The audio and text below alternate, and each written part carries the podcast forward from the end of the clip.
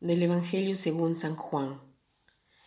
En aquel tiempo Jesús dijo a sus discípulos, Cuando venga el consolador que yo les enviaré a ustedes de parte del Padre, el Espíritu de la verdad que procede del Padre, Él dará testimonio de mí, y ustedes también darán testimonio, pues desde el principio han estado conmigo.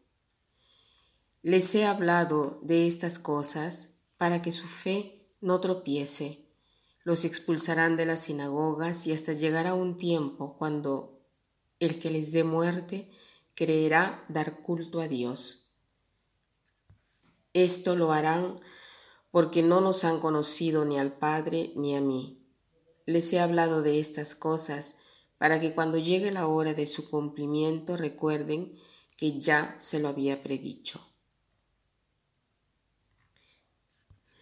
Hoy leyendo este Evangelio, eh, me ha sorprendido una cosa, eh, donde dice, en la parte del Evangelio que dice, em, cuando venga el consolador que yo les enviaré a ustedes de parte del Padre, el Espíritu de la verdad que procede del Padre, Él dará testimonio de mí y ustedes darán testimonio, pues desde el principio han estado conmigo el espíritu de la verdad.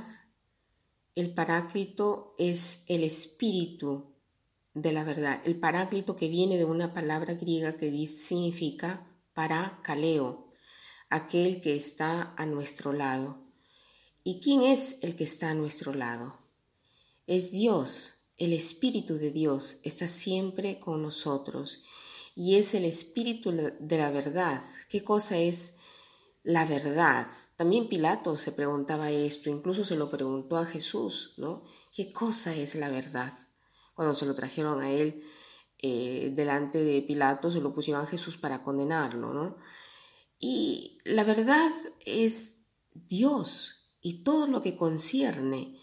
La verdad es todo lo que ha hecho Dios. La verdad es una cosa maravillosa. Nosotros debemos aprender a vivir por la verdad, en la verdad, con la verdad. Aprender a hacer eh, la verdad o vivir la verdad dentro de nosotros. No es fácil esto, no es nada fácil. No es fácil tener que decir siempre la verdad. Hoy eh, tratemos de hacer el propósito de vivir en la verdad, de decir la verdad, no decir deliberadamente una mentira, ¿no?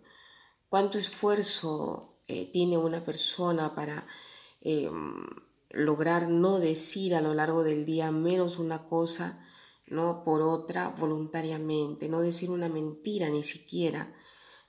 Eh, yo eh, los quiero, digamos, lo quiero aceptar por mí misma, a vivir la verdad en el sentido de aceptarme así como soy, aceptar quién soy con mis lados buenos y mis lados oscuros, con mis virtudes y, defectos, ¿no? Pero ¿cómo se hace para aceptarse? Porque es difícil aceptarse a sí mismo cuando uno se ve con tantos defectos. Aceptarse no quiere decir resignarse.